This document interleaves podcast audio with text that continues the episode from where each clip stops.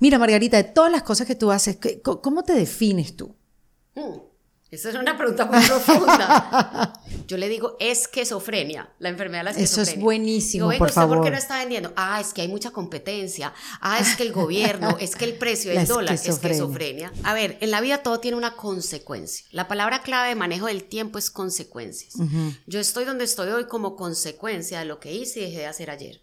A ver, si yo mañana soy el resultado o las consecuencias de lo que hice o dejé de hacer hoy, ¿qué estoy haciendo hoy para vivir o ser esa persona que quiero ser?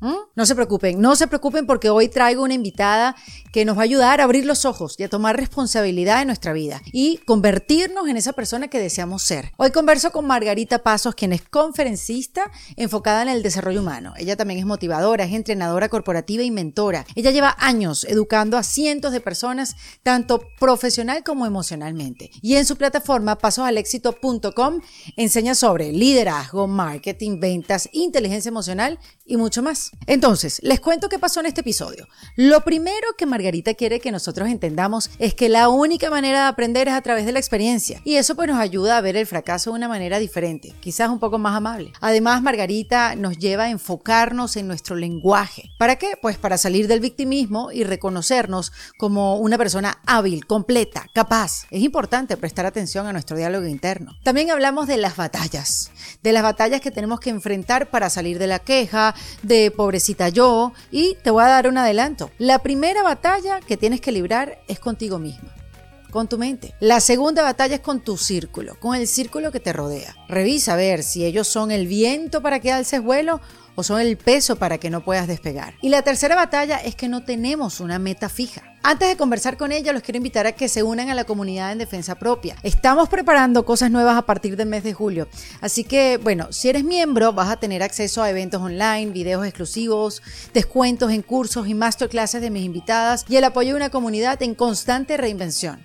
Así que te invito a que pases por el botón de comunidad en endefensapropia.com. Ahora sí, los dejo con Margarita Pasos, quien es fanática del progreso y no de la perfección. Además nos dice que trabajar duro no es precisamente la clave del éxito. Y esto lo hablamos en Defensa Propia. En Defensa Propia es presentado por Opción Yo, la primera comunidad latina de bienestar. Bienvenida Margarita Pasos a este kit de emergencia de defensa propia. Erika, qué felicidad estar aquí contigo. No, Muchas gracias. finalmente, de verdad que sí. Yo estoy pero emocionada, lista para escucharte, para preguntarte tantas cosas y, y sé además que viajas muchísimo y que esto ha sido como que, wow, se abrió el cielo para poder coincidir y poder tenerte aquí en el podcast. Sí, total. Mira, Margarita, de todas las cosas que tú haces, ¿cómo te defines tú? Hmm. Esa es una pregunta muy profunda. Mira, para mí, yo no sé, la verdad, una persona como soñadora, diría yo. Siempre estoy eh, como pensando en cosas más grandes, creciendo mi misión. Yo diría que, y desde chiquita he sido soñadora. Qué lindo, sí. Porque es difícil eh, buscarse como estas definiciones que no sean más allá de tu oficio. Sí. Y esa ha sido un poco mi búsqueda en, en estos últimos años. Es una pregunta muy profunda. Sí, sí, sí, porque si no eres tu oficio, entonces, si uno, o sea, si tú eres lo que haces y no haces lo que eres, esa es la pregunta que yo me hago. Entonces, ¿quién eres? Entonces, ¿cómo uno se puede definir sin su oficio? Sí, sí, yo creo que todos venimos con una misión. y, como yo digo, todos somos un milagro.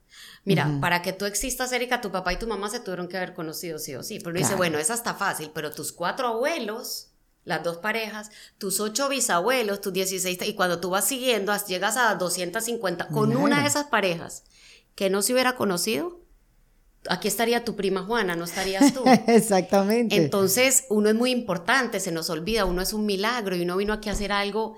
Cuando mm. yo digo grande, porque cuando uno habla de misión, la gente cree, no, pero es que yo no tengo una misión. La misión no tiene que ser la de la Madre Teresa Calcuta. A veces tu misión es en tu barrio, a veces tu misión es eh, ayudar a tus hijos a ser, no sé, ciudadanos de bien. No importa el tamaño de tu misión, pero esa es tuya. No importa que sea grande, chiquita, es como tú la sueñas.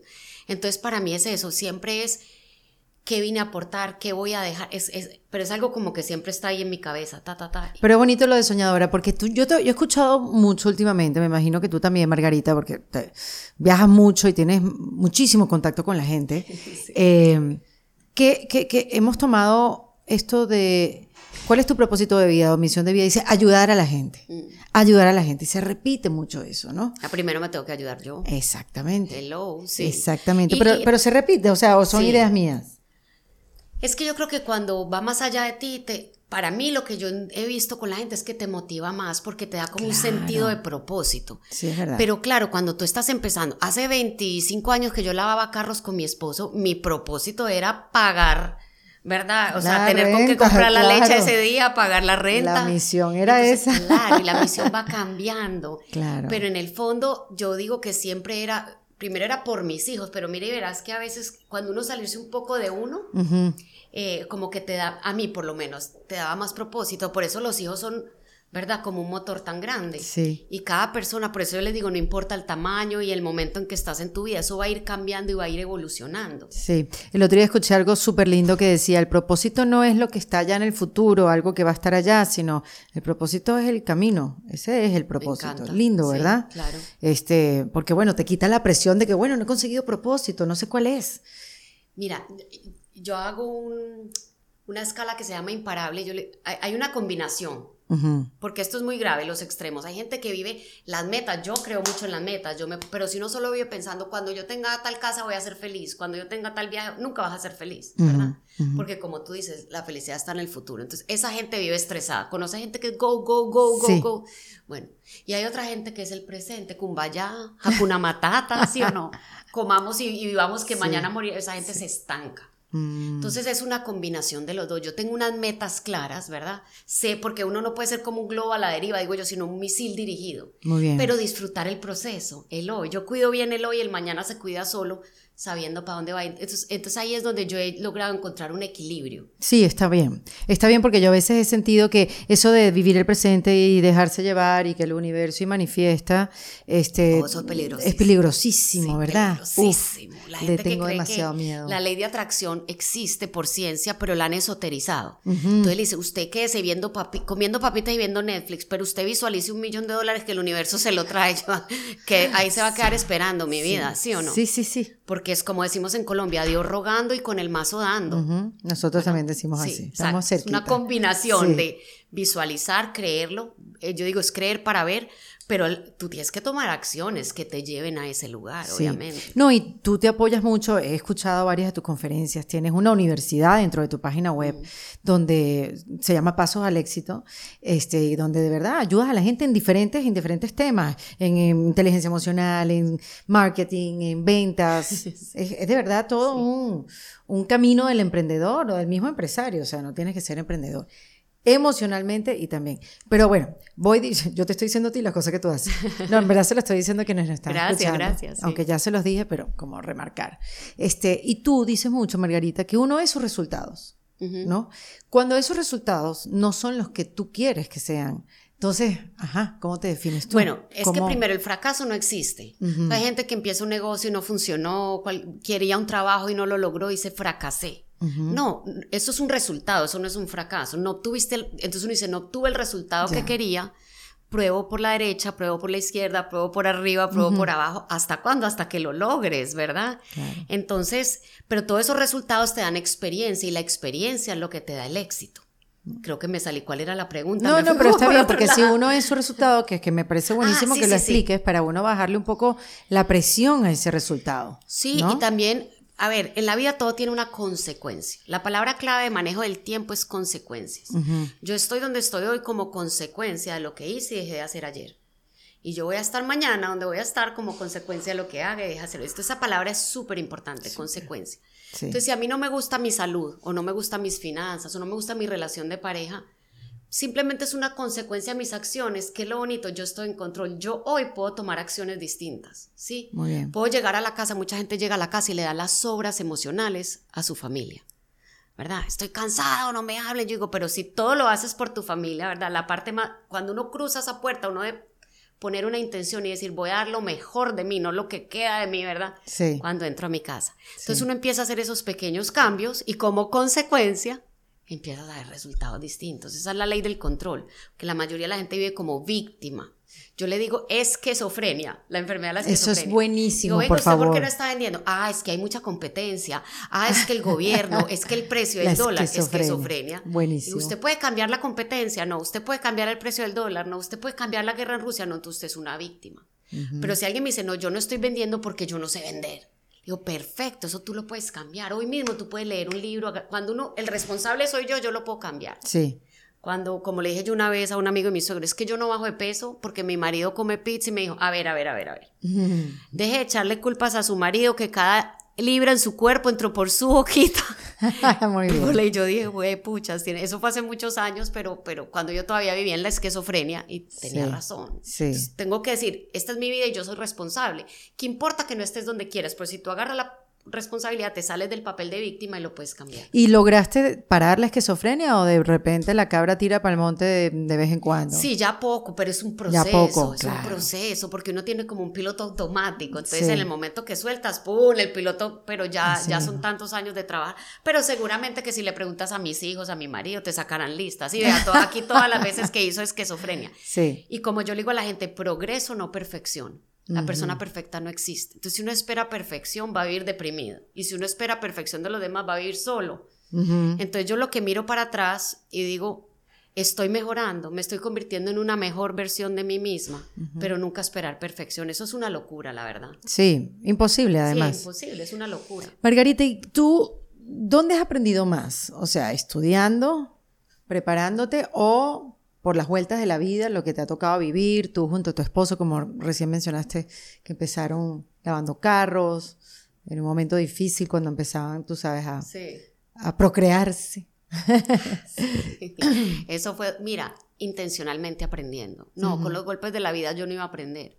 Porque mira, trabajar duro no es la clave del éxito. Nosotros trabajábamos durísimo y vivíamos, pero con mucho mes al final del cheque. ¿Sí o no? Siempre estábamos cortos en alguna vaina. Entonces, y la vida nos daba golpes. Sin embargo, cada mes se parecía al anterior. Hasta que intencionalmente empezamos a aprender de mentores. Porque es que también a quién le oyes, Erika. Uno no va a ir donde la, la estilista que le diga cómo reparar el radiador del carro, pues sí, Sí, o no. sí. El que tiene 18 divorcios te quiere decir cómo manejar tu relación de pareja.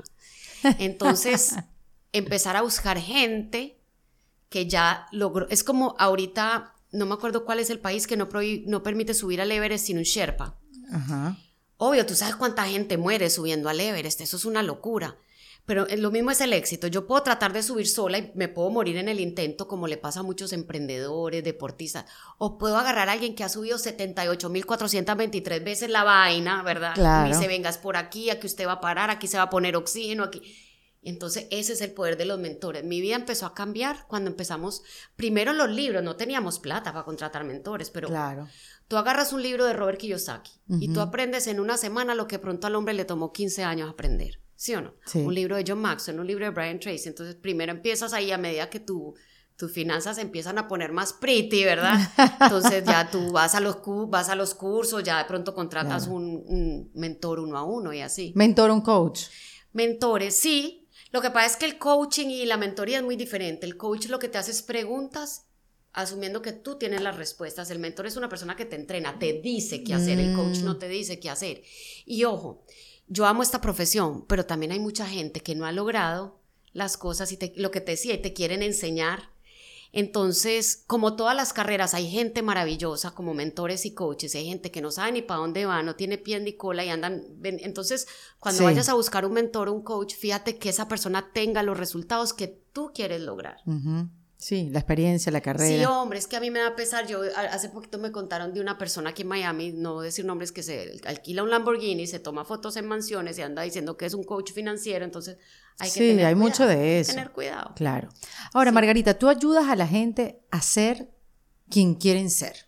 Entonces mi pregunta es, ¿qué quiere ser la gente? No, es que cada persona es un mundo, Erika. ¿Qué quieres ser tú, por ejemplo? Yo en este momento quiero ser, yo en este momento quiero ser una bella durmiente tomando una siesta con este Sí. clima. No, mentira, pero no, yo lo que digo es, ¿cuál es su mayor obstáculo? ¿Cuál es el mayor obstáculo a la gente? Entiendo que cada cabeza es un mundo, obviamente, Uno.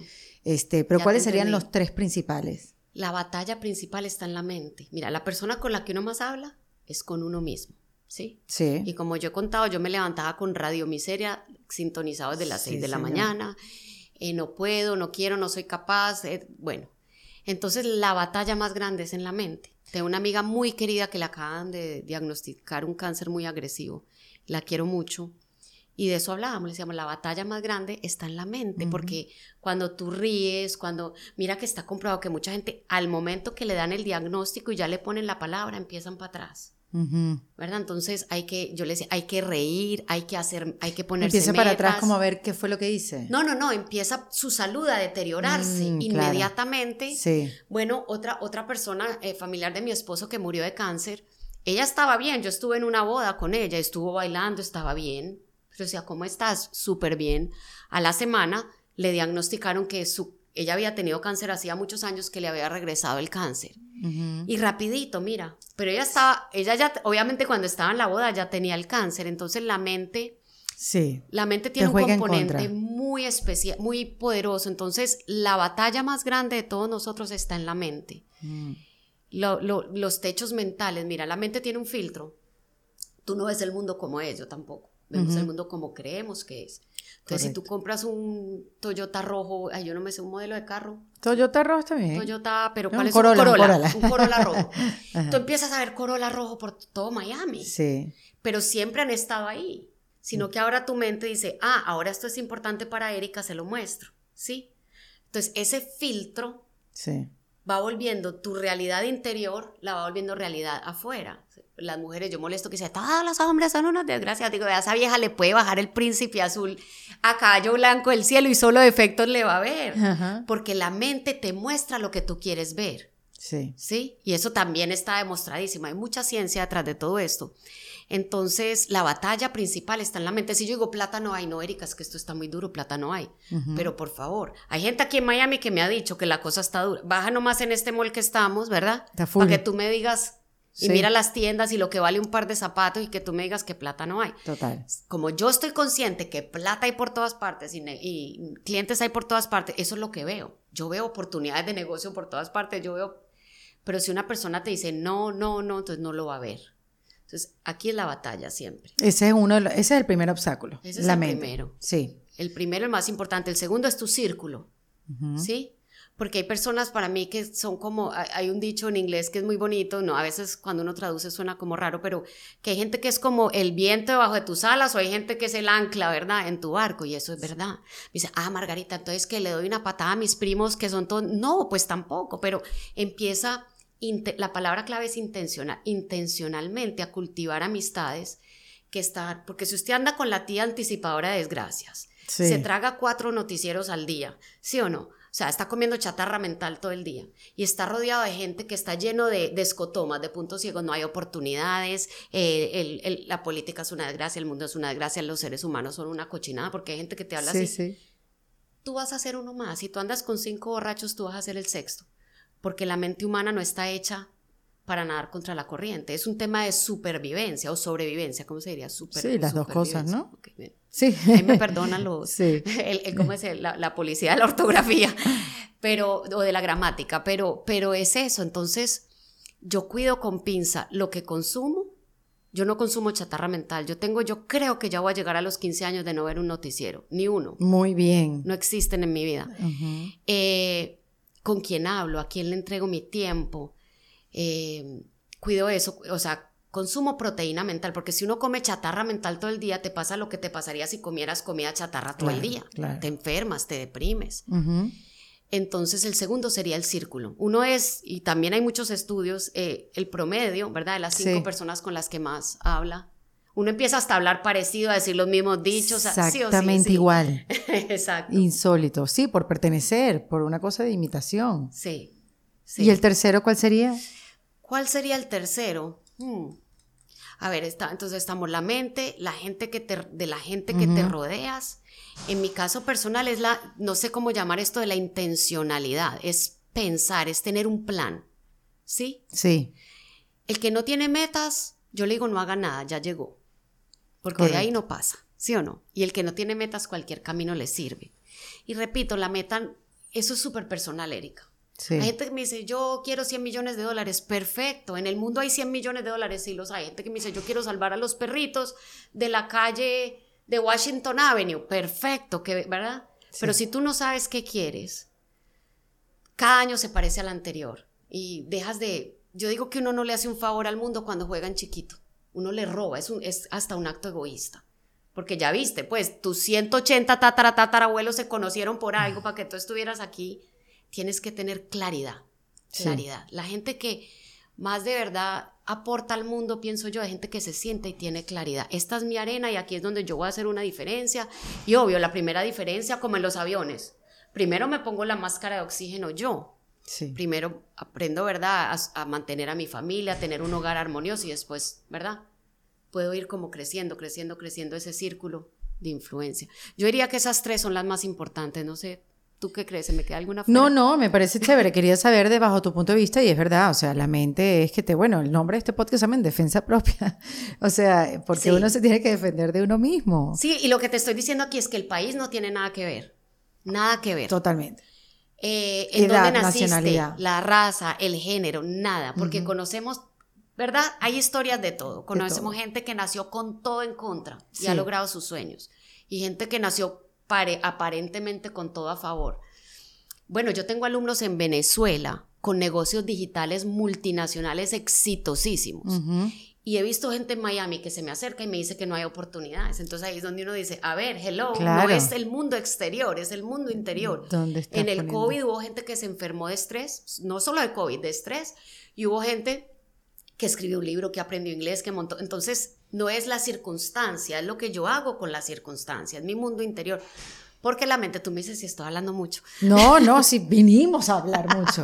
Claro que sí. Y a aprender de ti y a conocerte. Gracias. La mejor definición de la mente. La mente es una máquina de crear significados. Muy bien. Entonces, en la vida, las cosas no son buenas o malas. Las cosas se hacen buenas o malas en tu mente, no afuera. Entonces, en el COVID alguien me decía, Margarita, es que estoy encerrada. Y de pronto otra persona me decía, estoy protegida en mi casa. La misma situación, tú le das un mm. significado distinto, te sientes distinto. Increíble. ¿Verdad? Tuve una pelea con mi marido o tuve un debate apasionado y muy interesante con mi marido. Entonces tú empiezas a cambiar el significado, el lenguaje que usas y tú cambias tus emociones. Y cuando cambias tus emociones, cambias tus acciones y por ende tus resultados. Es así. Bueno, además que tú llevas años con, con tu charla de cambia tu mente, cambia tu vida. Sí. Porque es ahí donde se generan todos los obstáculos, todos los problemas, todos los límites para que no puedas emprender y siempre vas a buscar afuera que te dé la razón de lo que estás pensando. Lo bueno es que lo puedes cambiar. Sí, siempre. Y eso es lo que tú dices, lo bueno, la buena noticia es que los puedes cambiar. Uno está en control y yo siempre le digo a la gente, es que si yo hubiera, le digo, el, hubiera no existe. Eh, hoy es el primer día del resto de tu vida. ¿Qué vas a hacer distinto hoy? Sí, sí. Ahora veo que hay, yo no, dime tú, Margarita, eh, hoy en día un CEO, una directora de una empresa, este, un director de ventas, lo que sea, no puede tener un buen desempeño si no agencia sus emociones, porque tú tienes la inteligencia emocional dentro de esta universidad del éxito de paso a paso. Y me llamó la atención porque hablas de marketing, hablas de ventas, eres experta en esos temas, pero también eso, baja la mente, porque es que sin la mente y controlar tus emociones, entonces, ¿cómo puedes tener un buen desempeño en tu vida y tu trabajo? Y lo aprendí a los golpes porque Mm. Mira, yo era entrenadora de ventas en los noventas y me dio un ataque de pánico en un aeropuerto que después, eso ya, de la nada. no, uno dice que de la nada, pero ya yo venía con estrés, con ansiedad, era muy negativa, viví toda mi adolescencia, eh, me tocó la época de la guerra de los carteles de Medellín y Cali, cuando Medellín era la ciudad más peligrosa del mundo, entonces vivimos los que fuimos adolescentes, o bueno, los que existíamos en esa época nos tocó ver cosas muy fuertes y vivir mm. cosas y perder a mucha gente, algunos más que otros, obviamente. Entonces, bueno, yo era, como te dije, radio miseria, sintonizado todo el día. Entonces, eh, yo venía con estrés, pero se me disparó, me dio un ataque de ansiedad, después no podía tragar, entonces me bajé 17 libras en tres semanas. Wow. Vaya, piérdalas ahora. Wow. Sí, eso es un montón, no podía tragar. Em, de la ansiedad no era capaz de salir de mi casa. Físicamente, solo el que lo ha vivido lo entiende, porque la mm. gente, y qué es lo triste con la salud mental, que cuando la gente no lo entiende te dice, pero si vos no tenés problemas. Claro. Y uno dice, pero ¿qué, ¿acaso yo me quiero sentir así? Claro. Yo me levantaba y decía, ¿por qué me levanté? Yo, no, yo quisiera no amanecer. Imagínate. Nunca pensé en hacerme daño, pero no quería amanecer, literalmente. Entonces de ahí fue que empecé a estudiar. Mi esposo me empezó a leer un libro de la mente y otro. Yo empecé, empecé a entender el diálogo interno. Fue lo primero. Eso es lo más básico. Soy yo. Claro. Y lo más importante, cómo me estoy hablando yo. Uf, sí. Clave. Y, mi, esta es una pregunta que yo le hago a la gente. Si tu mejor amigo o amiga te hablara como tú te hablas, todavía serían amigos. Hmm. Porque uno a un amigo le habla bonito. Tú puedes, no, esto te salió mal, pero, ah, pero uno. No es que yo soy una bestia, es que yo soy una bruta, es que yo, sí o no. Yo desde el espejo, como estoy de gorda, como estoy de cachetona, ya no, yo me paro en el espejo y de verdad yo me digo, ¿qué campeona? ¿Qué más? ¿Sí o no? Entonces, desde ahí empieza cómo me hablo. Todo, todo, todo empieza en el diálogo interno. Tú me muestras un problema y si yo le hago como ingeniería, ¿cómo se dice? Reverse engineering, eh, ingeniería inversa. inversa. Siempre terminas en el diálogo interno. Los problemas de toda persona empiezan aquí. La, en la cosa es identificarlo, Margarita, que a veces es tan difícil, es tan silencioso, es invisible. Es música de fondo, ya ni te das cuenta que está ahí. Mira, lo que hizo mi esposo cuando, cuando él me empezó a ayudar con esto fue que me puso una liga de hule aquí, un caucho. Sí, una liguita, como le dice una liga. que te agarres porque se estima que tenemos entre 50 y 60 mil pensamientos al día. Uno no se acuerda ni de 100, ¿verdad? Entonces, cuando tú tienes el cauchito ahí apretando y si tienes pelitos mejor porque te jala, es como que ¿por qué tengo esto aquí? A ver, ¿en qué estoy pensando? O poner una alarma en el celular tres o cuatro veces al día y paras por dos minutos y dices cuáles han sido mis pensamientos dominantes en los últimos 20 minutos. Y uno empieza como a traer a la conciencia, ¿verdad? Sí. Esa manera de, de operar de tu piloto automático y la empieza a cambiar, a hablarle de regreso, ¿verdad? Sí a cambiar el lenguaje, el significado, hasta decirle, yo le digo la loca de la casa, eso, eso es un mm. término de Santa Teresa, no lo inventé yo, la imaginación es la loca de la casa, entonces decirle calladita, calladita, que es verdad, eh, yo soy hábil, completa y capaz, va a funcionar porque yo voy a hacer que funcione, o sea, como que devolverle y regañarla un poquito. Sí, que parece un chiste, pero es totalmente en serio. Hay que amarrarla, la loca de la casa, totalmente, porque se alborota, claro, se alborota, sí. Este mm, y entonces cuando lograste hacer eso, cuando lograste, tu esposo te empezó a leer, empezaste a entender, ah, esta es la mente y empezaste a hacer como, no sé, nuevos caminos neuronales. exacto, exacto. Sí, a cambiar un pensamiento por otro. Sí. Mira, primero tengo que ser responsable y cuando uno está así, uno debe visitar a un médico. Muy ¿verdad? Y si hubo un psiquiatra y una cardióloga y una terapeuta que me ayudaron mucho. Muy bien. Entonces, eso es importante. Porque cuando uno ya se siente, cuando si tú estás has cambiado tus hábitos alimenticios, tú si sientes que aunque no tienes problema, que andas una nube negra, ¿verdad? O piensas, no quiero estar aquí, quiero... Esos son banderitas rojas y a veces es un desbalance químico. Entonces, obviamente estos médicos me trataron por un año con medicamentos y me ayudaron mucho.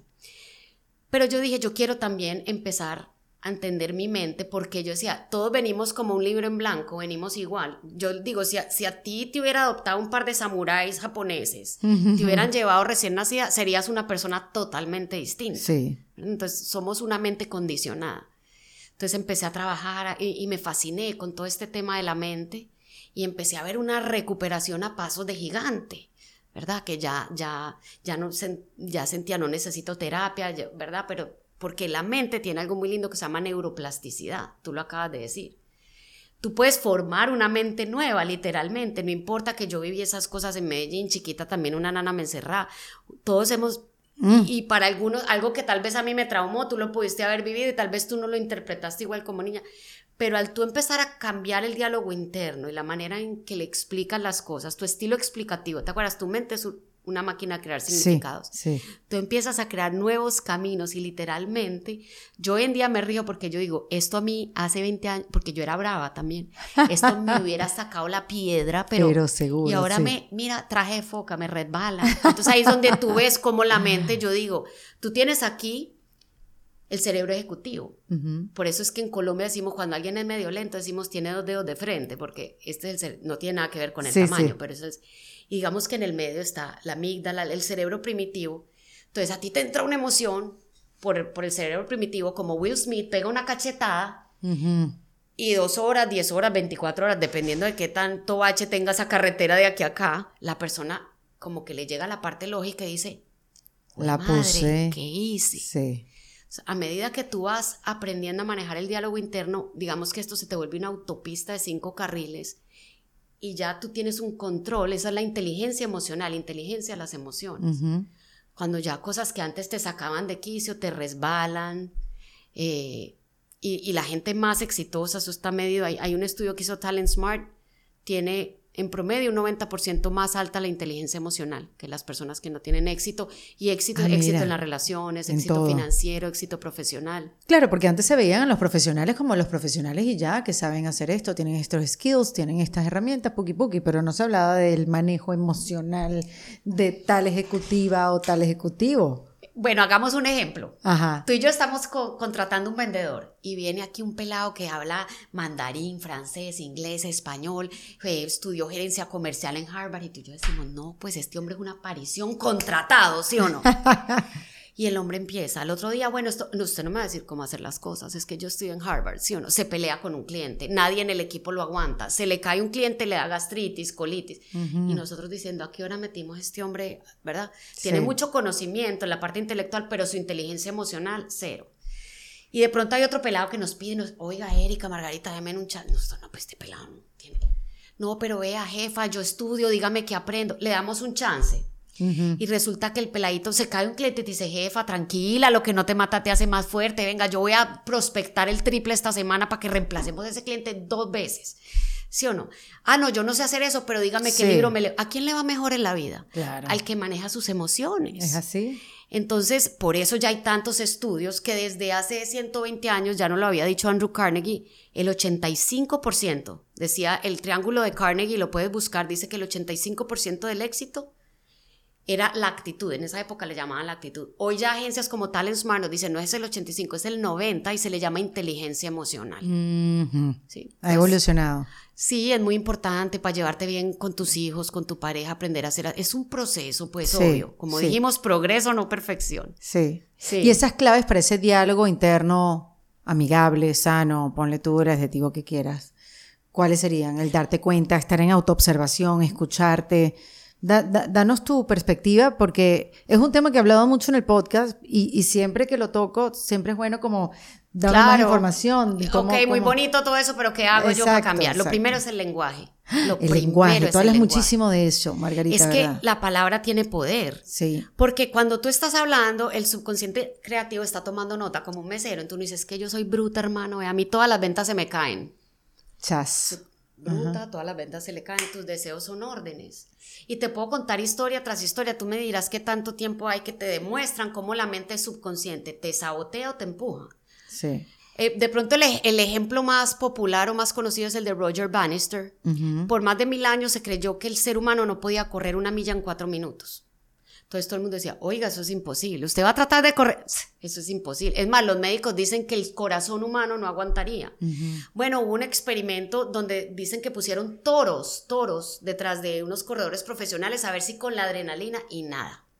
Pobres corredores. sí, la gente, yo no sé.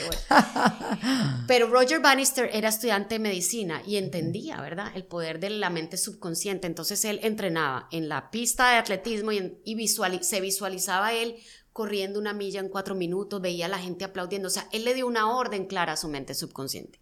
Obviamente, en los años 50, el primer corredor, que además no era el mejor corredor del mundo, era un buen corredor, en correr una milla en cuatro minutos fue Roger Bannister. Pero eso no fue lo más impactante de la historia. Uno dice, ah, bueno, ah, pues sí se podía, ¿verdad? Ah, después de todo lo que hablamos, sí se podía. Pero apenas él pudo, ¿qué crees que pasó? Todos, empezaron a poder todos los y entonces qué pasó le salieron piernas biónicas no se quitaron un freno mental cuando tú le estás diciendo a la mente no puedo no puedo no puedo la mente te va a sabotear de, de hecho hoy todos los deportistas olímpicos hacen visualización mm. entonces lo que yo digo y lo que yo pienso la mente piensa en palabras o sea, absorben palabras y en imágenes.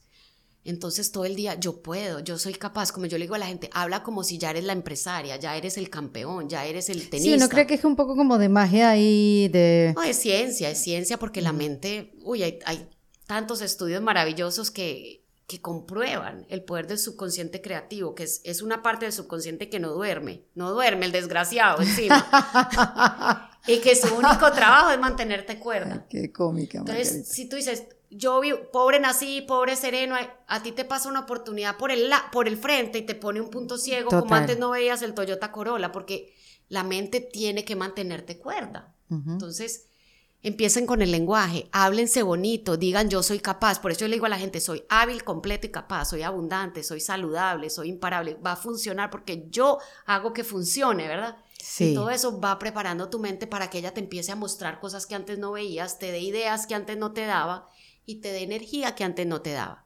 Pero obvio, yo tengo que trabajar con esa energía, con esas ideas, no es viendo papitas, eh, viendo Netflix y comiendo papitas que el, universo me va a tirar un millón de me dólares. Me encanta esa idea. Yo hago que funcione, me parece tan poderosa esa frase, Margarita. Y es eso, un poquito más de esto que se ha puesto de moda, de eso, de manifestar y de que viene el universo y me lo da. Y si no lo visualizo, no, es que no, si no te llegas porque está en el subconsciente. Y todo eso está bien. es que sí funciona, pero eso es solo una parte de la ecuación. exactamente. Pero sin trabajar en mentir. O sea, si tú oyes Jim Carrey, el actor visualizó, él se hizo un cheque de 10 millones de dólares, le puso fecha de el Día de Acción de Gracias de 1995.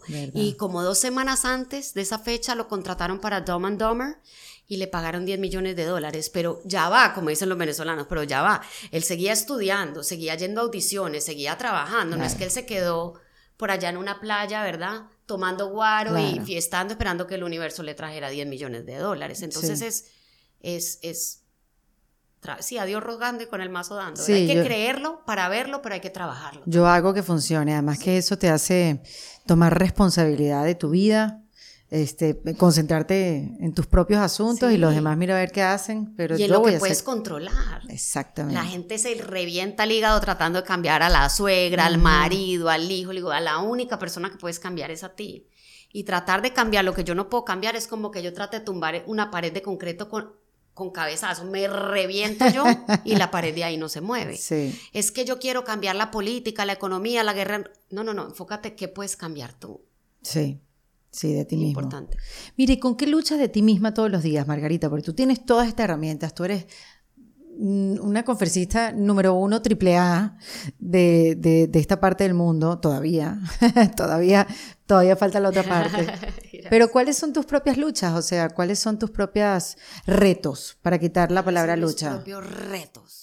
Voy a hacer una pausa en esta conversación porque yo estoy segura que tú como yo has escuchado miles de veces esa frase que dice, cambia tú para que cambie todo tu alrededor. Y es una frase bellísima, pero, ajá, ¿cómo cambio yo? ¿Cómo es que se hace eso? Entonces, para mí, y soy fiel creyente, que la terapia psicológica es una de las herramientas más importantes para darte cuenta de esas cosas que ya no te gustan de ti o que ya no te funcionan, que no están alineadas con esa persona que quieres llegar a ser. Y cuando identificas esas cosas que quieres cambiar, pues va a ser mucho más fácil, pero tienes que pasar por un proceso de autoconocer. Y la terapia psicológica, créeme que te ayuda a ir hacia adentro y a ver esas cosas buenas y no es que sean tan buenas, pero que ya no te gustan de ti. Entonces, si no sabes dónde hacer terapia psicológica, yo te quiero hablar de opcionyo.com, una plataforma donde ahí habitan psicólogos, nutricionistas, coaches para que tú puedas trabajar en ti. Lo primero que tienes que hacer es hablar con una consultora de bienestar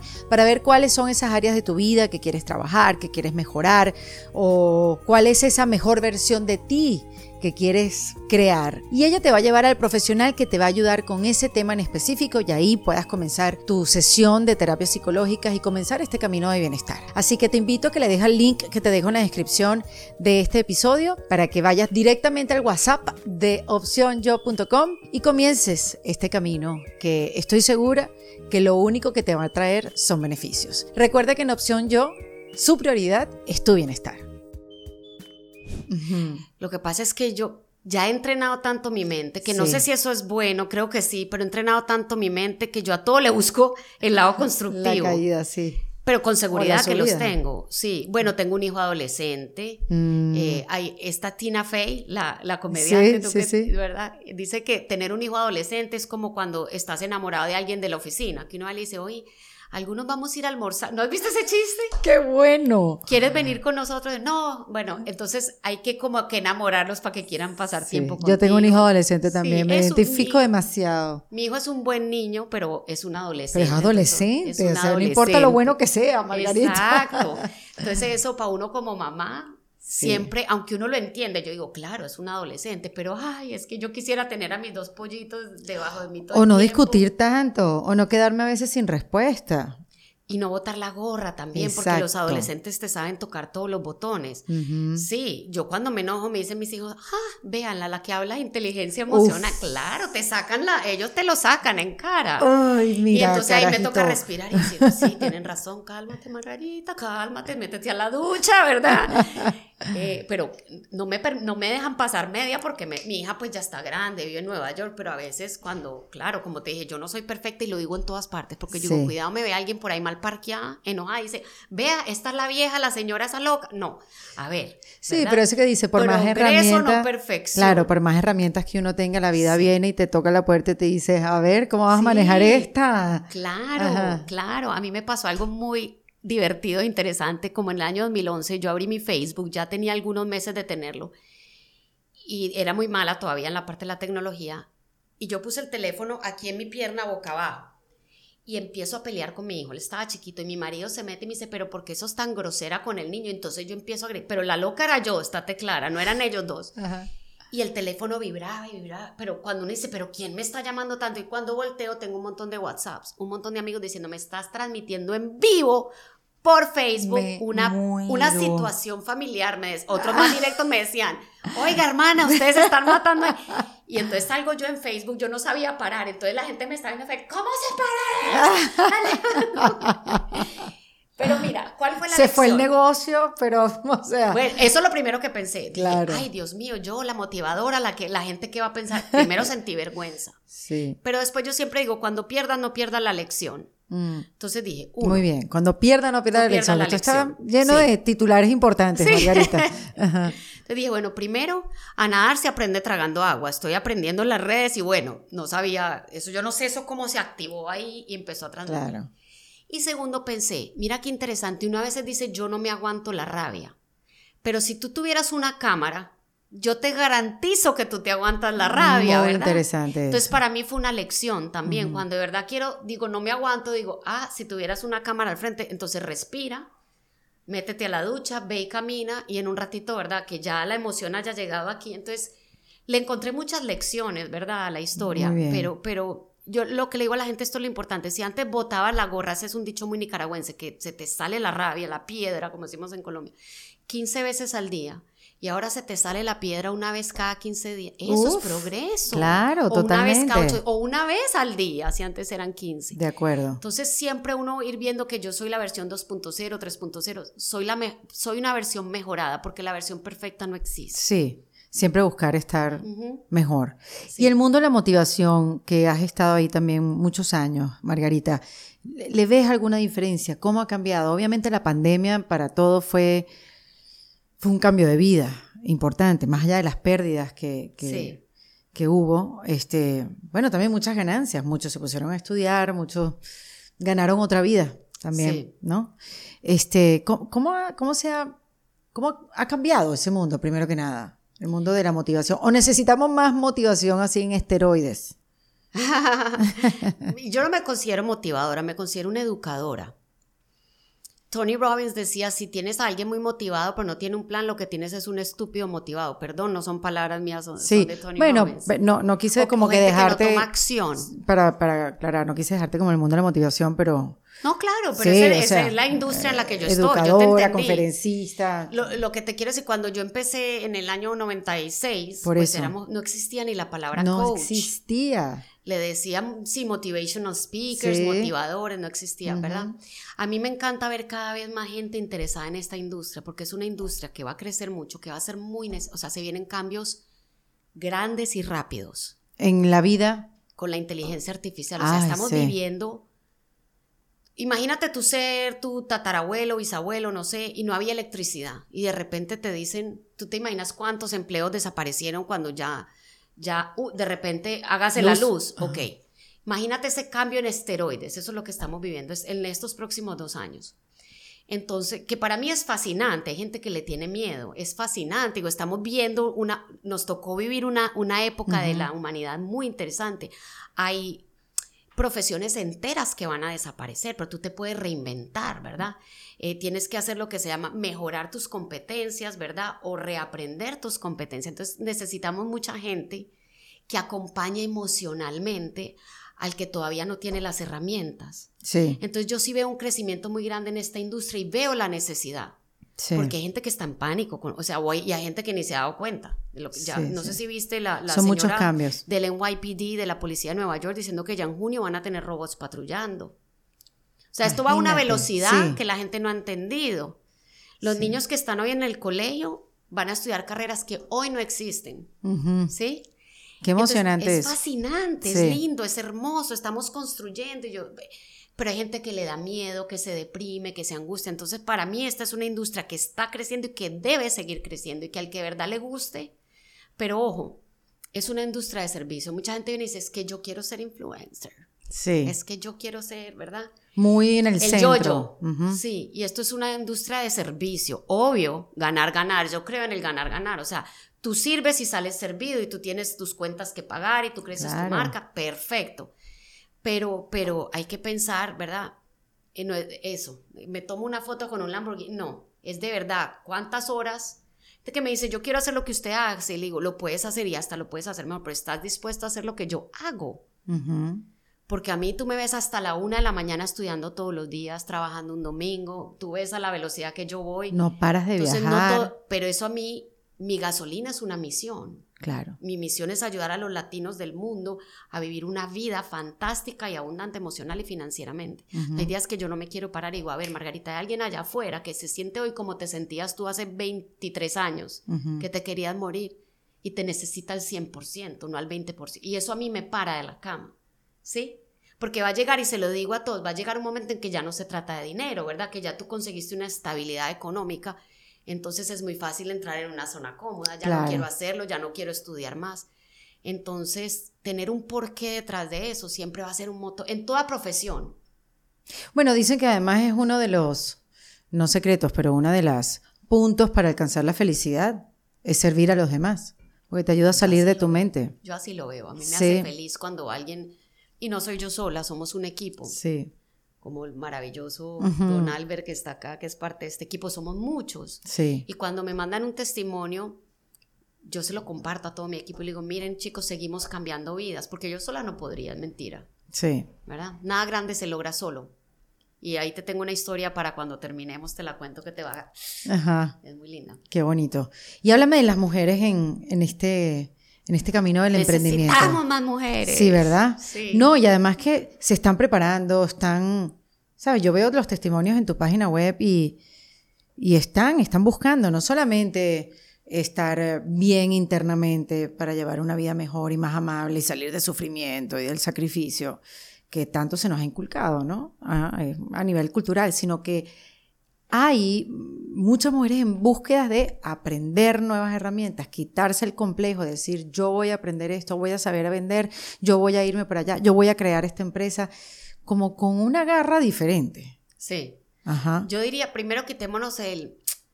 Yo soy mujer, obvio, a mí me encanta apoyar a la mujer, Sí. pero eso es irrelevante. Ahí, ahí ya empezamos con los pies hinchados. Es que yo soy mujer. No, tú eres un ser humano hábil, completo y capaz, Ujú. ¿Verdad? Eh, sí, yo en, en mi industria por lo menos casi siempre estoy hablando con hombres. O sea, eh, voy a... la- Casi siempre estás hablando con hombres. Sí, en- ah, pero en- eso es una buena noticia. Pues para mí, pero no para la industria, deberían haber más mujeres. Tú- Yo podría decir, ay, wow, yo soy la única mujer. Mm. Bueno, aquí", pero en- eso no es lo que yo quiero. en la, yo quiero que en la de inteligencia mujeres. emocional, Sí. qué bueno que hayan más hombres, que no sé si sea el caso. En la de ventas, que hayan más mujeres. Mira, yo te voy a decir, eh, eh, uno de los eventos más grandes que he estado fue en Ciudad de México en septiembre, donde con Tony Robbins. Claro, yo estuve también, que no nos vimos. Ay, bueno, Sí, tú viste. sí, el, sí, día, sí. el día de Tony, que era el segundo sí, día. el segundo día. Éramos Cala, Marco Antonio Solís, Oso Traba y yo. Sí, Y después Tony, ¿verdad? Entonces, todos hombres. todos hombres. Yo era la única mujer ese día. Entonces, en esta industria necesitamos más mujeres. En la parte de las conferencias, yo sé que hay muchas mujeres coaches, psicólogas, pero que también eh, quieran, ¿verdad? Como viajar. Subirse al escenario. subirse al escenario. Bueno, pero sí, es- sí Ahí es. un vamos, ahí vamos, sí. Claro, claro, claro, claro. Pero que sí. mire, las mujeres hoy en día, bueno, ya está comprobado que las empresas que tienen mujeres en su junta directiva son más rentables. Entonces, hombres, contraten mujeres porque... Sí, exactamente. sí. Pero, pero mira, es eso, es como cuando dices que yo soy latino, es que yo soy una persona de color, es que yo soy mujer. No, es que yo soy una persona hábil, completa y capaz. Muy bien. Sí, sí, sí. No, tienes toda la razón y estoy contigo. Yo simplemente queriendo como ver en, en qué punto estábamos las mujeres, porque además lo interesante tuyo, Margarita, es que tú llevas tiempo educando y motivando. Y, es bonito como preguntarte, bueno, ¿cómo ha sido esa evolución? Sí, no, y hay techo, en, la comunidad latina hay un techo, o sea, hay machismo, eso no lo podemos negar. Sí. Entonces, para mí de pronto es fácil decirlo porque yo crecí con un papá, mira qué interesante, que era machista con mi mamá, más no con sus hijas. Nunca pude descifrar, ¿verdad? Es como un caso de estudio en psicología. Curioso, ah, sí. Mi papá era tu mamá no puede trabajar, tu mamá, mi mamá le decía sí, señor que a mi papá además lo adoré, mi papá ya falleció, pero con las hijas nos decían, usted estudia, usted no se deje de ningún hombre. Entonces era como una... una sí, que esta dicotomía, no estoy pero entendiendo no todas mucho. crecieron, en, ¿verdad? Con un papá y una mamá así, y, es, y yo entiendo que tienen techos mentales, pero, ¿verdad? Yo creo que hemos avanzado, hay que avanzar más, irse quitando todos esos techos mentales, y cuando eres mamá son, soltera, mira, si yo que he criado solo dos, wow. y con marido, y es... Es un reto yo digo, hay gente con cuatro y solas, o sea, alfombra roja, sombrero. Totalmente, totalmente. Qué amor, qué respeto se le tiene a la mujer. Sí, entonces sí, hay, que apoyarla, hay que seguir creando espacios, ¿verdad? Hay que seguir eh, luchando por, por la paga equitativa, ¿verdad? Que a veces un hombre hace un trabajo y una mujer hace el mismo trabajo y le pagan menos, entonces vamos avanzando, pero necesitamos, ¿verdad?, darle como pasos de gigante a ese avance. Sí. Sí. Ahora, Margarita, quiero saber más de ti. Em, mm, mucha mentalidad, nueva mentalidad de crecimiento, eh, pudiste desarrollarla, ayudas a que la gente la, desarrolle. Pero a ver, ¿qué, ¿cuáles son esas cosas que haces, esas otras actividades que haces que son más así del alma, del corazón, que te ayudan a salir un poco de la mente y hacer como esa conexión de, de esas cosas que son como el tiempo sutiles. para mí, como sí. bueno, mi familia, te digo, mi mamá, mi esposo, mis hijos, yo puedo estar en un charco sentado con él. Por ejemplo, este fin de semana, para darte un ejemplo, me voy a Nueva York con mi esposo y mi hijo, que allá está mi hija, porque mi hija me llamó hace un mes, mamá, ¿quieres venir? Sí. Pero no te he dicho, sí, inmediatamente sí. Me invitó al concierto de Taylor Swift. Ay, qué chévere. Y me estaba aprendiendo las canciones porque para mí, ¿verdad? Como ellos, ellos yo siempre los he involucrado en mi misión y mi esposo también ha tenido una mamá que viaja mucho. Claro. Entonces yo siempre les digo, gracias mis amores, porque esta vida, y les muestro los testimonios, no la cambié solo yo y mi equipo, tú también al, al portarte bien, Qué hacer tus tareas cuando mamá está en, en, Perú, en Los Ángeles, ¿verdad? Tú también estás cambiando. Entonces ellos son parte de la misión, ¿verdad? Y, lindo. Pero entonces también yo, como dicen, trabaja duro y juega duro cuando ellos me piden, o sea, para mí tener experiencias con ellos es lo más importante. Entonces mi familia, mi mamá igual. O sea, yo voy a Medellín, debe pasar a ti, no sé, cuando vas a Venezuela que empiezan las amigas del colegio, las de la universidad. yo, no, no, yo me quedo con mi mamá. Y entonces mi paseo en Medellín es ir a tres médicos con mi mamá, ir al supermercado con mi mamá. Aprovecha. Y yo, ¿verdad? La gozo, la De vez en cuando me pego la escapadita a un almuerzo con amigos, pero, pero, pero te digo, mi familia para mí ese es como mi, mi polo a tierra. Sí. Y me encanta el mar, me encanta el agua, me encanta volar. Yo quise ser piloto, mi papá no me dejó. Hoy se lo agradezco. ¿Por qué? Porque, no sé, e, e, entre todas, yo creo en Dios. Yo soy una mujer de fe. Mi poder superior es Dios. Okay. Entonces yo, yo creo que yo nací para esto. ¿Sí? Sí. Y yo quería volar y yo me encanta, me encanta volar. Eh, y yo quería ser piloto, pero es diferente que te guste volar a, que tu profesión sea, vaya, venga, todo mi respeto para los pilotos, no estoy diciendo, ¿verdad? Pero, pero creo que no era mi, y mi papá se cerró. Y no, y no, y cuando saques una carrera, si todavía quieres ser piloto, y yo no tenía como pagarme, la carrera de aviación era carísima además. Y entonces yo me fui a estudiar marketing y publicidad como por hacer cualquier cosa, cinco años. Y cuando ya me gradué ya se me había olvidado el cuento. Exacto. Y mi hermano hoy me dice, mira que tú llevas toda la vida volando, porque yo viajo mucho. Y me dice, de alguna manera, ¿verdad? Ese amor por el aire. Sí. Sí, ahí lo tuviste, sin ser la que va manejando pues el avión. Pero no sé, yo hoy en día no lo haría, no, no me volvería un mm. piloto comercial porque amo lo que hago. Ya. No sé ni por qué me fui por ese lado, pero bueno. No, no, no, porque hubieras querido ser piloto, pero esta era tu, tu misión y amas volar. Y esas son las cosas como volar, me encanta. Y con mis hijos ahí estoy convenciendo, lo que pasa es que mi hijo apenas tiene 17, pero le digo que por qué no sacamos la licencia de, helicóptero. Esas son cositas que a mí, como te digo, Mm. no les dedico, no, digamos que ahorita en este momento no les puedo dedicar tiempo, pero lo voy a hacer. Está Sí. como en mi bucket list. No para irle a manejar el helicóptero a nadie, pero qué Ay, bonito por yo- favor, necesito un video.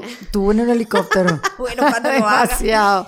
Eso Rompiendo los límites. El aire y el agua, me encanta, me Mm, encanta hacer bien. snorkeling. Tú me tiras a mí al agua y yo me quedo ahí flotando, yo no sé. Sí, porque llega un momento que tienes que desconectar un poquito la mente. Y vivo ¿no? frente al mar, entonces bajo y camino en la playa, todo eso me encanta. Sí, hay que darle descanso de pero vez no en soy cuando. de fiesta ni de disco, tampoco le veo nada malo, pero a mí, Albert sabe, me invitan mucho a Alfombra Rojas, Alberto que está aquí conmigo, Ajá. mi PR, Bueno, y estás entre ahorita las 25 mujeres Sí. poderosas. de People. De People. Imagínate, eso es un honor, Claro. sí, muy bonito, Qué lindo reconocimiento. muy lindo, muy especial. sí, Esas porque tú haces a otras recibe. mujeres que sean poderosas, crean en su poder interior también. Claro, ¿no? Y cuando te ponen al lado, pues, de.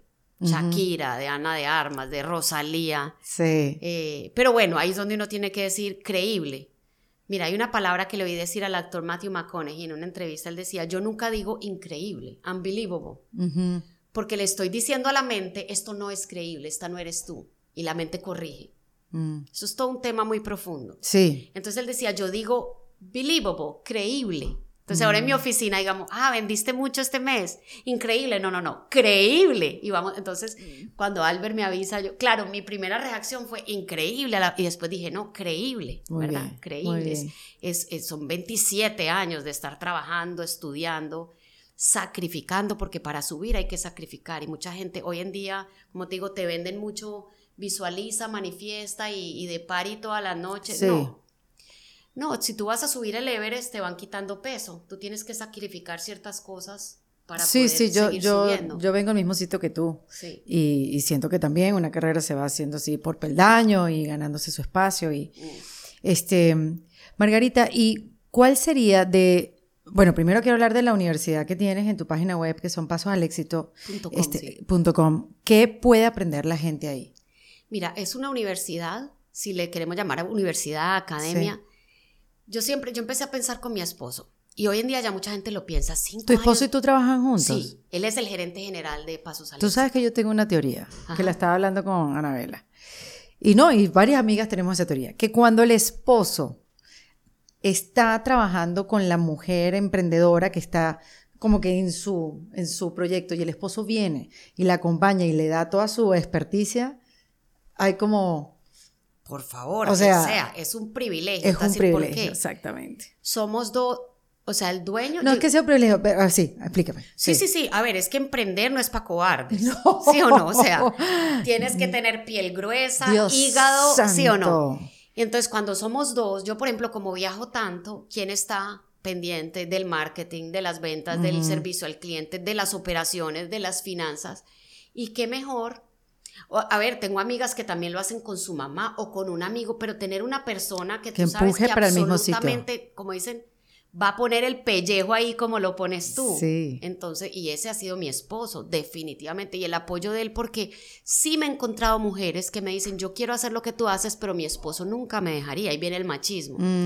Ahora, hablaba con una amiga psicóloga y me dice, "Mm, pero también a veces eso te sirve de muleta, es decir, mi esposo no me Mejor deja, no. estoy muy cómodo. No, Sí. Depende del caso, cada persona es un mundo, pero seguramente que habrán casos que algunas mujeres sí quieren de pronto estar más en contacto con el público y a lo mejor tienen al lado un hombre Que se está ocupando de sus que asuntos. más celoso, Claro. ¿verdad? O más poses, no sé cuál sería la palabra, a mí no me gusta usar palabras negativas, pero bueno, tienen una relación diferente y no tienen ese apoyo. Para mí, mi esposo es mi roca.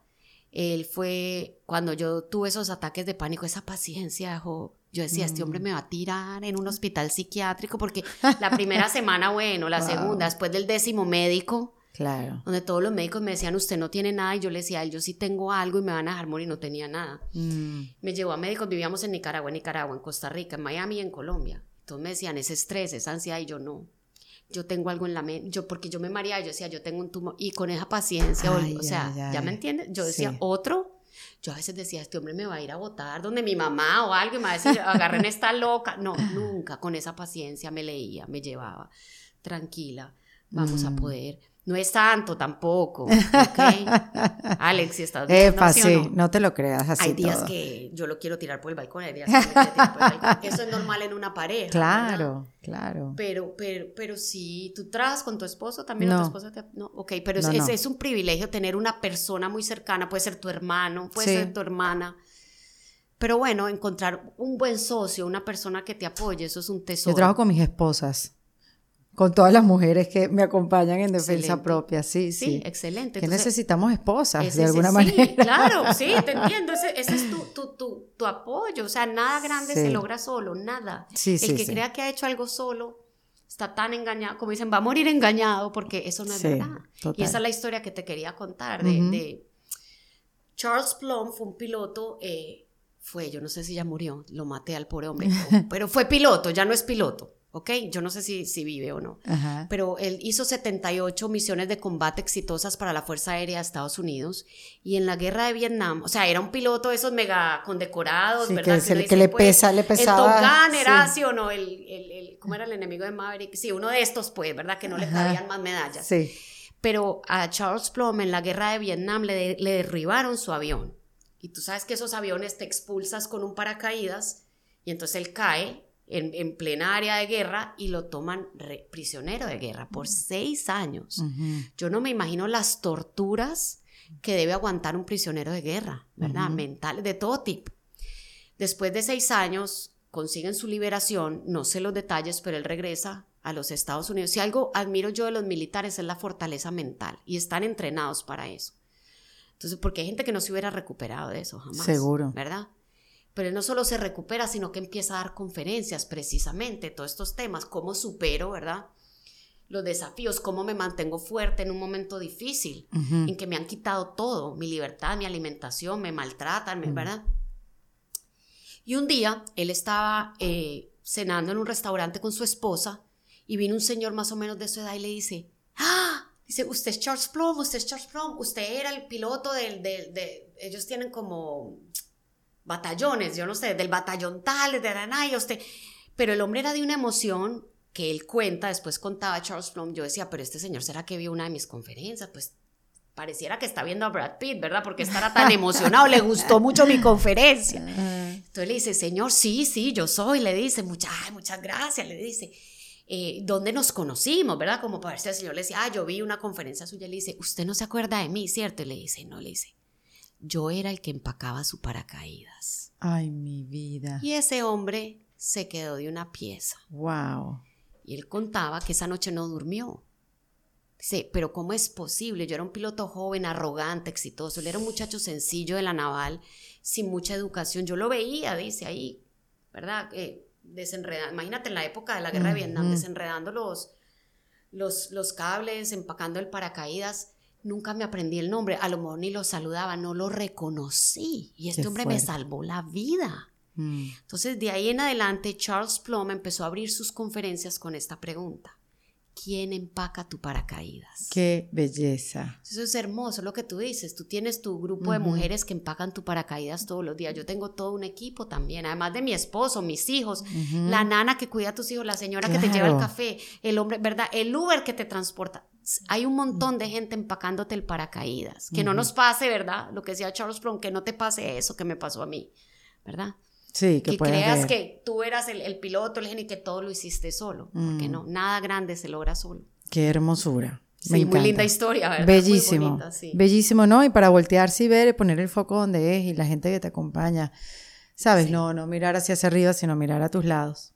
Pero hablamos de la Universidad de Pasos al Éxito. Pues tú quieres que la gente tenga éxito. Tú estás empeñada Claro, en eso, empeñada. Margarita. El, el sistema educativo tradicional es arcaico. ¿ok? Eh, porque se creó hace siglos, ¿verdad? Para otra época de la humanidad. Entonces, eh, tú ahora, la gente no tiene tiempo para ir cinco años a una universidad. Ni la plata, lo que y ni cuesta. la plata, y además que te dan un 80% de relleno. Yo me acuerdo cuando uno se graduó de la universidad, uno viene a aprender cuando ya está trabajando. Mi hija se graduó hace cuatro años. Me dice, mamá, yo aprendí fue en el trabajo. Claro. ¿ok? Entonces nosotros queremos darles las competencias generadoras de altos ingresos, ¿verdad? Rápido.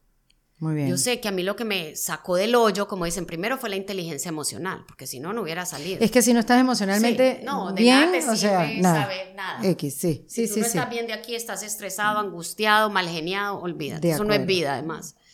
Entonces, la inteligencia emocional, el marketing, las ventas, la comunicación, ¿verdad? Las redes sociales. Hoy en día el capital social es la moneda más importante. Mm. Una persona, eh, mira a Rihanna, Rihanna como tiene capital social, ella saca a Fenty, una marca de maquillaje, y se vuelve billonaria. No porque el maquillaje es el mejor, o porque ella tuvo la mejor idea del mundo, probablemente ha habido gente que ha creado maquillajes iguales de buenos. Es por su marca, eso se llama capital social. Eso no te lo enseñan en la universidad, ¿verdad? Entonces nosotros enseñamos competencias reales para el mundo real y para todo lo que está pasando y lo que se viene. La adaptabilidad al cambio, por ejemplo. Para eso necesitas una inteligencia emocional tremenda. Está buenísimo eso, sí. Entonces eso es pasos al éxito. Es una universidad que te equipa rápido para tener éxito y bienestar. Bueno, ya saben que es en pasosalexito.com y ahí está también toda la información de Margarita. Pueden conseguir dónde estos son sus eventos, sus conferencias, se la pasa viajando. Así que, bueno, ahí tienen toda la información dependiendo en qué país estés. Acabas de estar en Venezuela, estuviste en Puerto Rico. Sí, pasado mañana voy para Nueva York y de ahí, no sé, creo que voy para Colombia después. Qué chévere, Margarita. Por último, te voy a preguntar, de todas las herramientas que tú conoces, dame una que yo pueda meter en ese kit de emergencia para usarla cuando la vida se ponga chiquita. ¿Cuál sería esa herramienta que no puede faltar? Para mí es la liga, el lule. Ay, qué buena esa liga. Es cuidar el diálogo interno. Eso es lo Mm. que te va a cambiar la vida. Eso es lo que te va a equipar para tener bienestar y éxito financiero, éxito profesional. Es cuidar con pinza la conversación que tienes contigo. Ahí empieza todo, Mm. todo, la resiliencia, el positivismo, la determinación. La mayoría de la gente está en un estado emocional angustiado. Se acuestan angustiados y se levantan angustiados. Para tú tener éxito tienes que estar en un estado emocional determinado. Funciona porque yo hago que funcione y para eso tienes que cuidar a la loca de la casa. Entonces yo diría, la mejor herramienta es una, un hulito, una liguita, un caucho, depende del país, le dicen distinto. Ujú. Póntelo en la muñeca y que eso te ayude a estar consciente de cómo te estás hablando y cómo te estás explicando cada situación.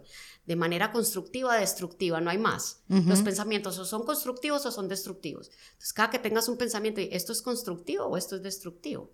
Eh, ¿Por qué tan difícil? Es una pregunta muy pobre. ¿Qué necesito hacer para que se vuelva fácil? Es una pregunta constructiva. Entonces, Muy la bien. calidad de tu vida depende de la calidad de tus preguntas. Es que hay tanto, ¿verdad? Pero bueno, Sí. diga- dejémoslo en el cauchito, en el hule. Me encanta. Súper herramienta. Gracias por venir, Margarita. No, a ti, Erika, qué emoción, lo disfruté muchísimo. Igualmente. Gracias por esta invitación tan especial y un beso para todos. Margarita Pasos en este kit de emergencia en defensa propia. En defensa propia fue presentado por Opción Yo, la primera comunidad latina de bienestar. En defensa propia es producido por Valentina Carmona, con el apoyo de Andrea Wallis y editado por Vanessa Ferrebus y Jesús Acosta, con música original de Para Rayos Estudios. Yo soy Erika de la Vega y recuerda que esto lo hacemos en defensa propia. ¿Estás listo para convertir tus mejores ideas en un negocio en línea exitoso? Te presentamos Shopify. Tal vez no lo sabías, pero nuestro podcast More Than Mamis es un negocio y lo empezamos por supuesto para desahogarnos y hablar sobre la maternidad, no para convertirnos en expertas de ventas y del e-commerce. Así que sí, necesitábamos ayuda para vender nuestro merch y poner en marcha nuestra tienda. ¿Y cómo suena con Shopify?